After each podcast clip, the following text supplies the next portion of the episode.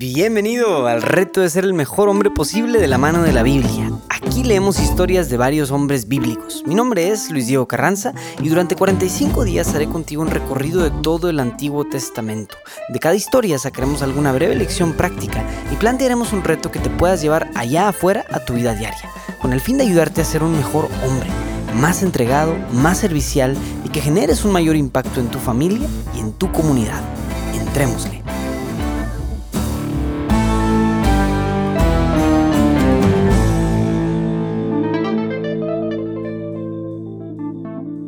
Bienvenido al último día.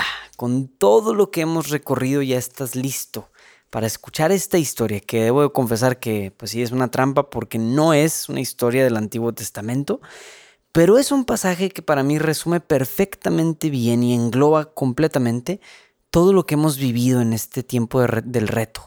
Entonces, bueno, sin más preámbulo, escuchemos. Juan 21, del 1 al 19. Después de esto, se manifestó Jesús otra vez a los discípulos a las orillas del mar de Tiberíades. Se manifestó de esta manera. Estaban juntos Simón Pedro, Tomás llamado el mellizo, Natanael, el de Caná de Galilea, los de Zebedeo y los otros dos de sus discípulos. Simón Pedro les dice, voy a pescar.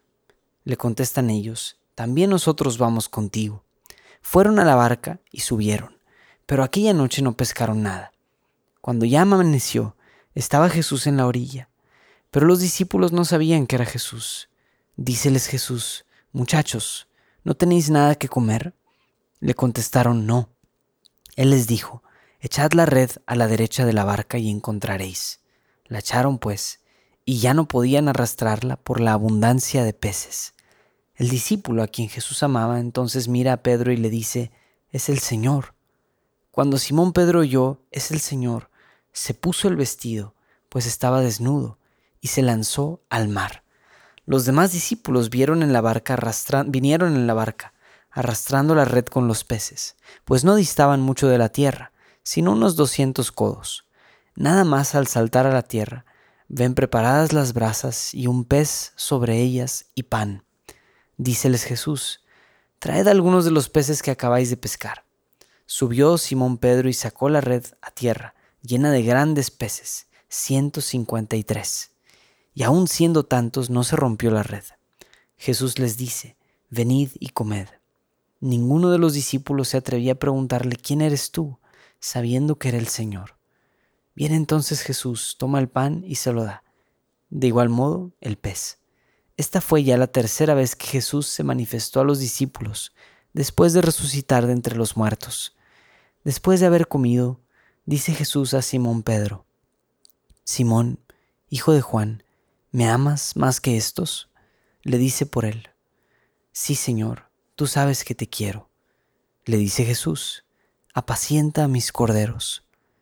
Vuelve a decirle por segunda vez, Simón, hijo de Juan, ¿me amas? Le dice él, Sí, Señor, tú sabes que te quiero. Le dice Jesús, apacienta a mis ovejas le dice por tercera vez, Simón, hijo de Juan, ¿me quieres? Se entristeció de que le preguntase por tercera vez, ¿me quieres? Y le dijo, Señor, tú lo sabes todo, tú sabes que te quiero. Le dice Jesús, apacienta a mis ovejas. En verdad te digo, cuando eras joven tú mismo te ceñías e ibas a donde querías, pero cuando llegues a viejo, extenderás tus manos, y otro te ceñirá y te llevará a donde tú no quieras. Con esto indicaba la clase de muerte con que iba a glorificar a Dios. Dicho esto, añadió, sígueme. Palabra del Señor.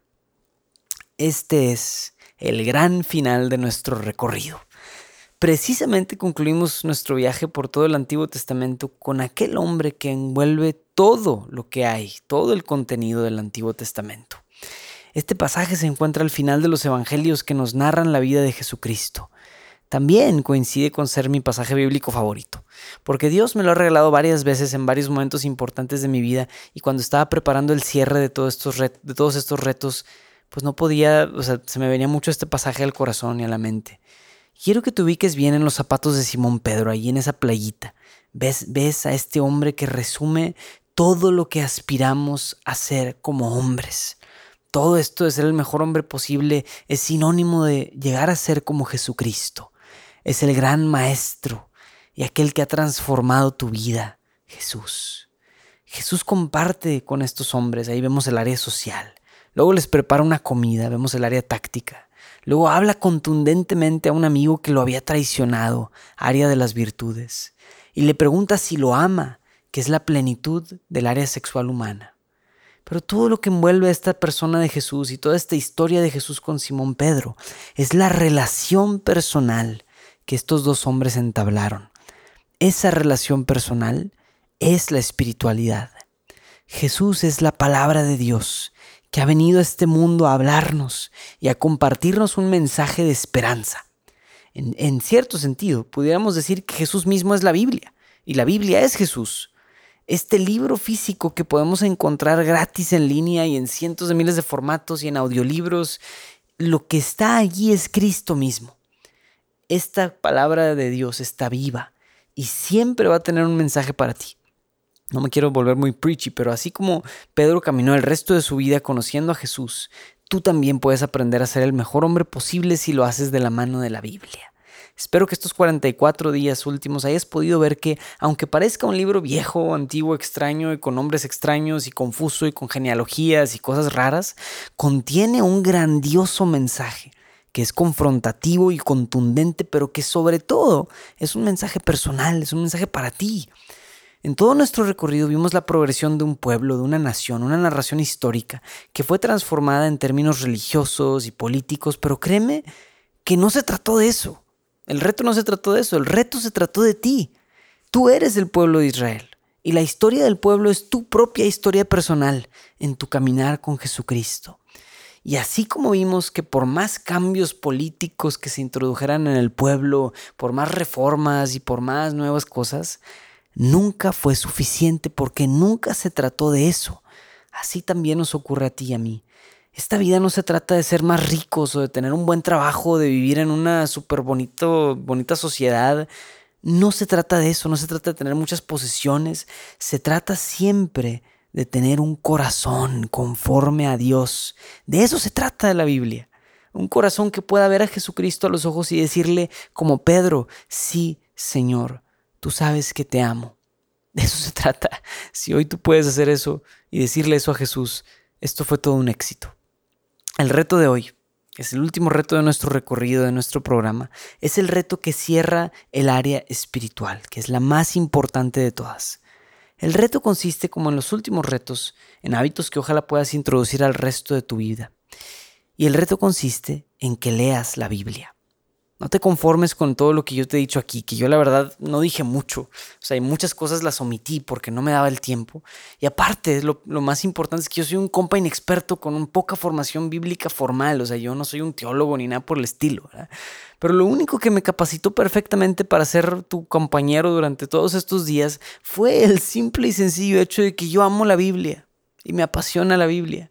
La palabra de Dios ha tocado mi vida cientos de veces y estoy seguro de que puede hacer lo mismo en ti. Pero nunca descubrirás eso por tu cuenta si no te atreves a abrir la Biblia y a sentarte un rato a leerla. Espero que la palabra de Dios te acompañe siempre y que nunca dejes de aprender a ser un buen hombre, un hombre más entregado, más servicial y más santo, de la mano de la palabra de Dios. Hemos concluido nuestro programa. Quisiera dar un agradecimiento especial a algunas personas. Primero que nada, a Luis Felipe Brenes, el paciente y responsable editor que me ayudó a presionarme para sacar este podcast. No hubiera sido posible sin Tibro. Muchas gracias. También a José Manuel de Urquidi y a Manu Casten por animarme a lanzar este reto y manejar la parte de los emails. A Juan Diego Network por ser la casa productora de podcasts que hizo posible toda esta idea loca.